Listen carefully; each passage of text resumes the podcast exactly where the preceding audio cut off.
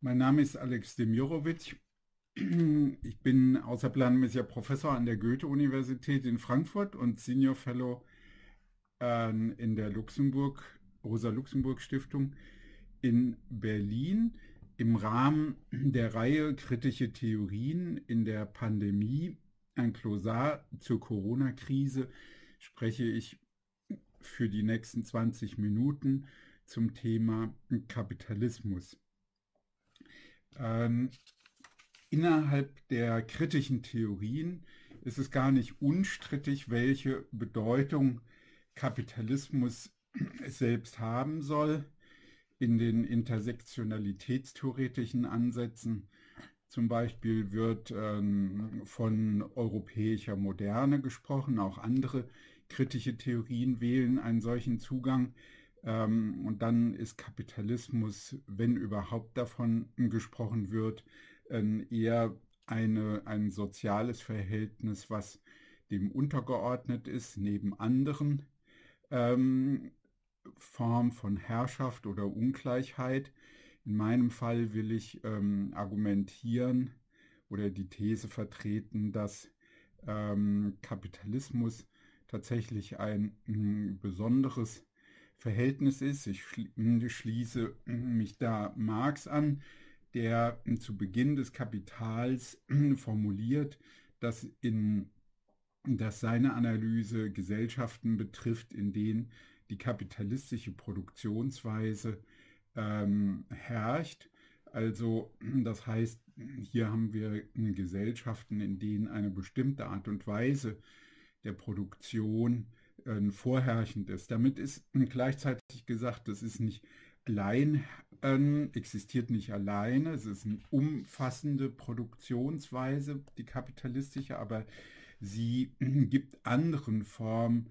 äh, von Produktion, von Lebenszusammenhängen dann ihren besonderen Status. Es gibt ja weiterhin auch Sklaven, basierte Ökonomie, also direkte Sklavenabhängigkeit, aber auch durch Abhängigkeit durch Verschuldung. Es gibt aber auch durchaus progressive Momente von Produktion und Lebenszusammenhängen. Dazu könnten Genossenschaften gezählt werden, Formen der solidarischen Ökonomie, der Gemeinwohlökonomie oder in manchen Fällen auch das, was jetzt unter Infrastruktursozialismus oder Kommunismus behandelt wird. Also das heißt, die kapitalistische Produktionsweise ist eben herrschend und überdeterminiert, bestimmt gleichsam den Stellenwert anderer Formen des Lebenszusammenhangs. Ich will unter kapitalistischer Produktionsweise jetzt auch nicht nur eine bestimmte Art und Weise des Produzierens, des Arbeitens verstehen, sondern ich will auch wiederum im Anschluss an Marx und im Anschluss an Louis Althusser die Überlegung verfolgen und vertreten, dass die kapitalistische Produktionsweise, ähm, insofern sie eben herrscht, der, der gesellschaftlichen Organisation auch eine besondere Gliederung ähm, aufzwingt, aufnötigt. Also, und das kann man grob so betrachten, dass man von einer Herausbildung der Ökonomie als einer besonderen Handlungssphäre hm, redet, also der kapitalistischen Ökonomie, dass es etwas gibt wie Politik und eine besondere Form, wie die Politik organisiert wird, also die hm, Form des kapitalistischen Staates und eben auch umfassend ähm, die Form der Kultur, der kulturellen Praktiken. Jede dieser Sphären nimmt unter den Herrschaftsbedingungen der kapitalistischen Produktionsweise ähm, jeweils eine eigene Handlungsrationalität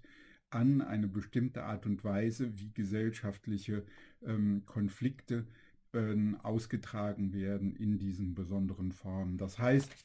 also auch ähm, in dieser Tradition der kritischen Theorie wird von einer ähm, komplexen Gliederung ähm, gesprochen der Gesellschaft. Das Handel ist nicht hm, gleichzusetzen mit funktionaler Differenzierung, wie das in der Systemtheorie ähm, gesehen wird, aber es gibt äh, durchaus vergleichbare Gesichtspunkte, also eben, dass es eigene Handlungsrationalitäten sehr verschiedener Bereiche gibt. Dazu könnte man noch nehmen das Verhältnis zur Natur, so dass, wenn man an Max Horkheimer denkt, der sehr in einem seiner frühen Texte von der modernen Gesellschaft als einem Hochhaus gesprochen hat, auf dem sich, also auf, dann gibt es die Basis und die verschiedenen Stockwerke, aber dann gibt es eben auch den Keller mit der Tierhaltung, der, dem Gemetzel und der Folter an den Tieren und eben der Nahrung, der Naturaneignung unter besonderen Formen der Herrschaft, also Herrschaft über Natur und Menschen. Also das ist, wenn man so will, eine komplexe Gliederung. Der Marx hat in diesem ersten Satz neben dieser, diesem Merkmal, also die Herrschaft einer bestimmten Produktionsweise, auch schon genauer bestimmt, was genau das heißt, nämlich, dass der Reichtum unter kapitalistischen Verhältnissen äh, sich bemisst an, der, an Reichtum von Waren, also ein riesiges Warenangebot, das eben der Reichtum die Form von Waren annehmen muss. Und das ist ja etwas, was in der Tradition der älteren kritischen Theorie oder Walter Benjamin ähm, dann sehr eindrucksvoll und immer eindrücklich analysiert wurde, was genau die Warenförmigkeit so vieler Güter und sozialer Beziehungen dann alles beinhaltet. Aber man kann natürlich sagen, dass es beinhaltet die Abhängigkeit von, von Angebot und Nachfrage. Das heißt, es geht um die Produktion von Waren, nicht um Bedürfnisse zu befriedigen, sondern ich komme darauf gleich zurück, sondern um einen Gewinn zu erzielen, also einen Tauschwert zu erzeugen, der dann auch am Markt realisiert wird. Und die Warenform kann jetzt wiederum sehr vieles erfassen, also die einfachsten Nahrungsmittel, aber die dann eben die Warenform annehmen, also Kleidung oder ähm, Nahrungsmittel, die man im Weiteren braucht, aber sie kann sehr weit gehen und kann dann eben auch ähm, die, den Bereich erfassen der Kultur, ja, also ähm, Kulturgüter, die Warenform annehmen oder eben auch die Wissenspraxis, also die Anmeldung von Wissenspatenten, aber schon auch in Kleinigkeiten des, der alltäglichen Wissenspraktiken die, die Neigung, ähm, eine Überlegung, ein Begriff, ja, ähm, mit einem Eigentumstitel zu verbinden, also das proprietär zu fassen. Meine These ist, meine Sicht der Dinge ist. Also das heißt, wir haben also eine bestimmte Art und Weise der Gewohnheit entwickelt, dass die Warenförmigkeit auch unseren Alltag in weiten Bereichen durchzieht. Ähm, für Marx ist nun entscheidend und ich glaube, das muss man, äh, also er betont es immer wieder, wie wichtig das für seine Theorie und für das Verständnis der kapitalistischen Gesellschaft ist, dass die Ware gekennzeichnet ist durch einen, durch einen Doppelcharakter, dass es eben sich in der Ware etwas quasi gewaltförmig miteinander verbindet, nämlich das rationale Element, dass eben, wenn man an ein Nahrungsmittel denkt, man ein Bedürfnis damit befriedigt. Ja, also es geht um Brot, um ähm, Obst, Gemüse und so weiter. Aber dann wird dieser Gebrauchswert, der zur Bedürfnisbefriedigung dient, eben dann von Tauschwert erfasst und der Tauschwert ist das, was überhaupt erst zur Produktion auch von Gebrauchswerten führt, was zu der absurden, verkehrten Situation äh, äh, führt, dass man im Prinzip die Gebrauchswerte, die Bedürfnisbefriedigung sozusagen abhängig gemacht sieht und als von eben vom Tauschwert und man eigentlich dann damit die Vermutung oder die Unterstellung machen muss, dass der Tauschwert sozusagen die Macht hat, diese Lebensbedürfnisse ähm, zu befriedigen. Für den warenförmige Produktion hat es in historischen, verschiedenen historischen Formen gegeben. Für Marx ist entscheidend, dass es eben systematisch geschieht, dass es umfassend ist, dass der große Teil der, der Güterversorgung, der Dienstleistungsversorgung ähm, in der Form von Waren am Markt erbracht wird, also von privaten Erzeugern, die sich erstmal, so kann man unterstellen, nicht absprechen, sondern für einen anonymen Markt produzieren. Dass sie sich dann konkret doch immer wieder absprechen, dass sie Marktkenntnisse verfügen, dass es zu, zu lokalen, regionalen Absprachen und Koordinationen kommt, ähm, also durch Marktkenntnisse, dass dafür ein riesiger Managementapparat im Laufe der Jahrzehnte sich entwickelt, ähm, in dem sozusagen genaue Marktforschung gemacht wird, Absprachen getroffen werden, eine Markterkundung, eine Produktplanung, auch durch die Konsumerforschung. Das alles kommt dann sozusagen auf der Basis dazu, dass es zunächst mal privat, äh, also privat verfasste Produktion für den Markt ist. Grundlegend ist, dass die Warenform eben auch, und das ist das, was Marx dann ein Weltgesch einen weltgeschichtlichen Vorgang ähm, als weltgeschichtlichen Vorgang bezeichnet, dass die Warenform auch das Arbeitsvermögen selbst erfasst. Also das heißt, das menschliche Arbeitsvermögen, also von Individuen, die dann dadurch, dass sie der Warenform unterworfen sind, beziehungsweise ihr Arbeitsvermögen dann ähm, zur historischen Gestalt des modernen Lohnarbeiters oder der Lohnarbeiterin umgewandelt werden. Das ist ein langwieriger Prozess, der mehrere Jahrhunderte gedauert hat, den Marx als sogenannte ursprüngliche Akkumulation charakterisiert, also eine gewalthafte, äh, gewaltförmige Enteignung der unmittelbaren Produzenten, Produzentin von ihren Produktionsmitteln, was historisch hieß, die Vertreibung von Land, die Enteignung von Vieh und, und von Werkzeugen. Ähm, wenn man jetzt, also die Arbeitskraft als Ware heißt, sie wird,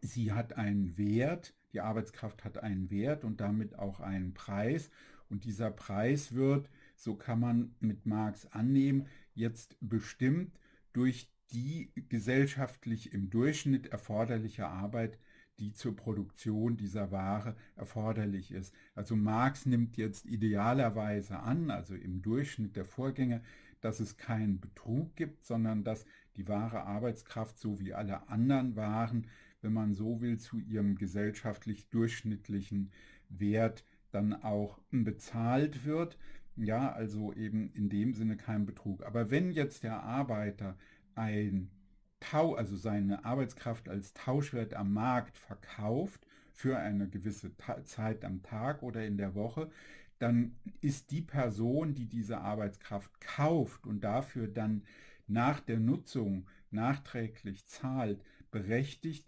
davon Gebrauch zu machen, wie alle anderen Konsumentinnen von den Gebrauchswerten ebenfalls äh, Gebrauch machen, nämlich kann diese Arbeitskraft eben nutzen, so lange wie möglich und weit über das Maß hinaus, das sozusagen erforderlich ist, um die, die Produktions-, die erhalten, lebenserhaltenden ähm, Güter für die Arbeitskraft selbst zu erzeugen. Das heißt, es entsteht ein Mehrprodukt, ein Mehrwert und genau genommen gibt es die Gesamtklasse der Kapitaleigentümer, die dieses Mehrprodukt sich aneignet. Ja, also das heißt untereinander in der Konkurrenz stehend, ja, also wer eignet sich sozusagen die meiste Mehrarbeit, das meiste Mehrprodukt an, wer wird sozusagen reicher im Prozess der Kapitalakkumulation, gibt es gleichzeitig eine gewisse Einheit im Verhältnis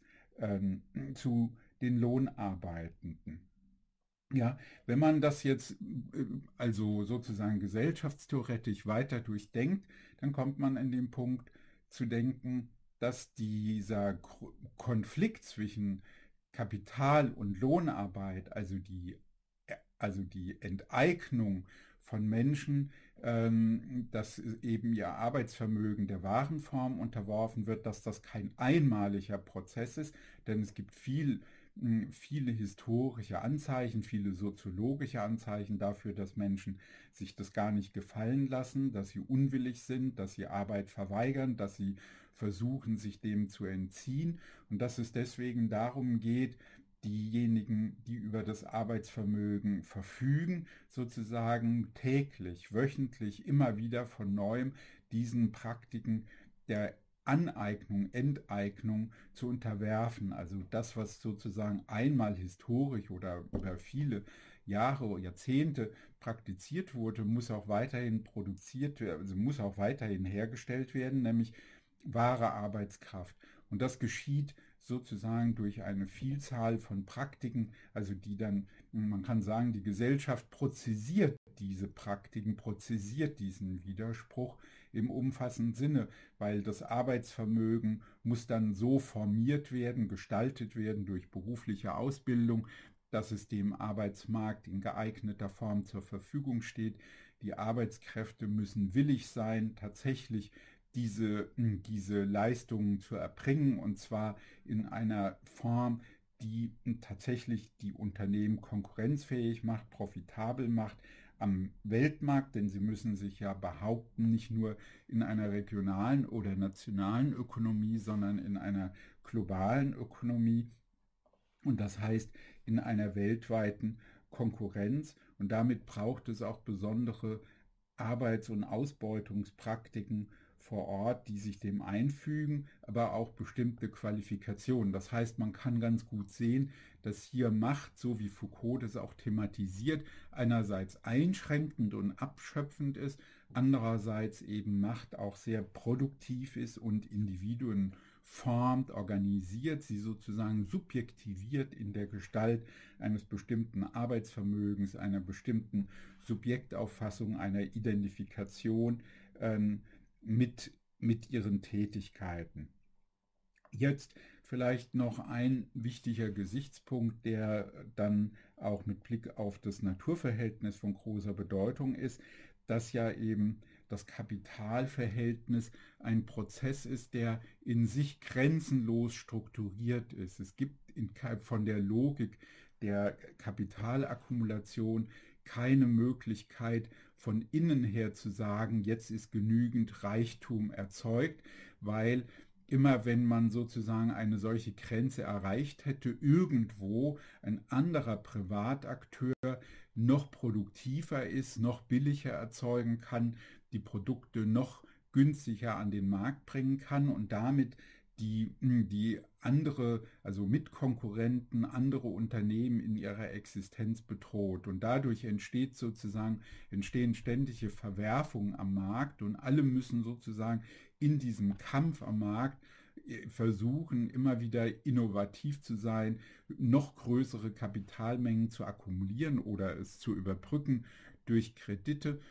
Und äh, damit sozusagen wird die Konkurrenz immer wieder von neuem angetrieben und, und immer mehr weitere Mehrarbeit angeeignet. Unternehmen zentralisieren sich, werden größer, verfügen über größere Produktionseinheiten, über größere Mengen von Produkt- und Arbeitskräften und treiben sozusagen das Wachstum in ungeheurem Maße immer weiter voran. Und Wachstum heißt ja nicht nur Endprodukte, also die Güter, die wir dann in den Geschäften sehen, sondern auch Waren, die eben als Zwischenprodukte zwischen den Unternehmen selbst gehandelt werden. Ja, und das sind ja Hunderttausende und Millionen verschiedene Produkte, Zwischenprodukte, die dann sozusagen an den Märkten äh, zur Verfügung stehen. Diese Prozesse der ständigen Verwerfung, der Zerstörung von Unternehmen, des Kampfs darum, in der Konkurrenz sich zu behaupten, heißt eben auch vielfach Arbeitslosigkeit, das heißt eben auch Druck auf die natürlichen Ressourcen, also Sicherstellung, dass das eigene Unternehmen genügend Ressourcen hat, also Rohstoffe, äh, Arbeitskräfte. Und das bedeutet eben auch ähm, Kriege um solche Ressourcen, weil es geht darum, Eigentumstitel durchzusetzen oder Eigentumstitel zu verteidigen, wenn man an Öl denkt oder Metalle, Energieträger wie Kohle, ähm, ja, oder jetzt an die immer wieder auftauchenden Konflikte um die ähm, ähm, Förderrechte ähm, dann an den Polen, also insbesondere am Nordpol, dann kann man sagen, dass da immer wieder von neuem große Probleme entstehen oder auch damit verbunden Vertreibung von Menschen, die ihre Verarmung, ihre gesundheitliche Zerstörung und die Untergrabung der Lebensgrundlagen, also die Enteignung von Land vieler Kleinbauern, Kleinbäuerinnen, die dann eben von ihren Ländern vertrieben werden, in die Städte gehen müssen, in der Hoffnung, dass sie sich dort dann ihre Subsistenz sichern können und damit dann neue, vielfach ganz neue Dynamiken an Problemen entstehen, die dann mit der Urbanisierung, der Entwicklung von Megacities und so weiter verbunden ist. Daraus resultiert ein tiefer, an vielen Enden ein tiefer ähm, Krisenprozess im Stoffwechsel mit der Natur, also die Störung gesellschaftlicher Naturverhältnisse,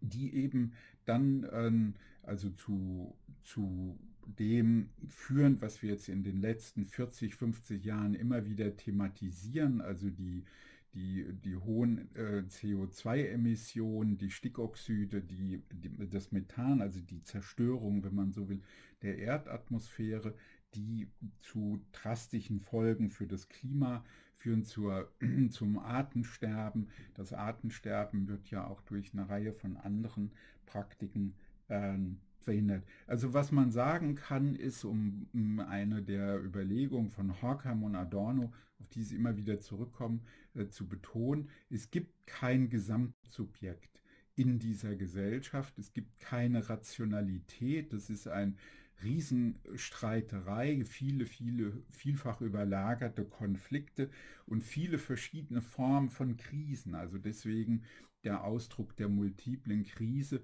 dass es eben Krisen ökonomischer Art sind, politischer, im gesellschaftlichen Naturverhältnis, ähm, ja, in, in den Bildungs- in den Bildungsbereichen. Und weil es eben diese Gesamtrationalität nicht gibt, müssen sozusagen immer wieder Kompromisse ausgehandelt werden, um minimale Rahmenbedingungen zu schaffen, damit überhaupt dieser mühsame Akkumulations- und Reichtumsprozess sozusagen organisiert wird. Und das ist dann Gegenstand des Staates, der Beruf, also der berufliche Qualifikation zur Verfügung stellt, also die Rahmenbedingungen dafür, der, die Bedingungen für Verkehrsinfrastrukturen, also sozusagen für einige Dinge, ja, auch rechtliche Rahmenbedingungen, Geldsicherheit, einige Bedingungen, die sozusagen Privatakteure in ihren Konflikten zwar benötigen, aber selbst nicht zur Verfügung stellen können oder jedenfalls in vielfachen Situationen nicht zur Verfügung stellen können und deswegen sich darauf verständigen, dann eben einen Staat zu bilden, also sich sozusagen einer politischen Institution ähm, zu schaffen und denen unterzuordnen, was aber wiederum dann mit sehr vielen Konflikten einhergeht. Denn dann ist die Frage, wird das Recht tatsächlich so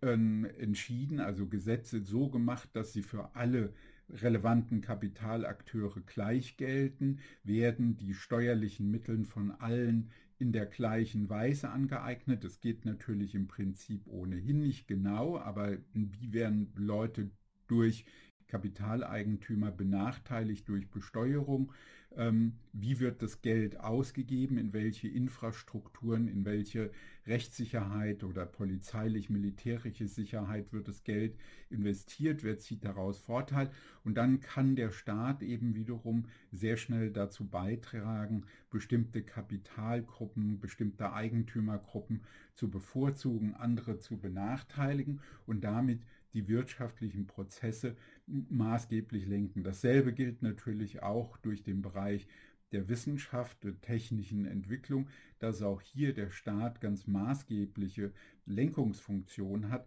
Und insofern ist es für den kapitalistischen Staat ganz falsch zu denken, wie das Liberale und Neoliberale dann oftmals nahelegen, der Staat ist schwach oder der Staat zieht sich zurück, er ist schlank. Der Staat ist sozusagen ein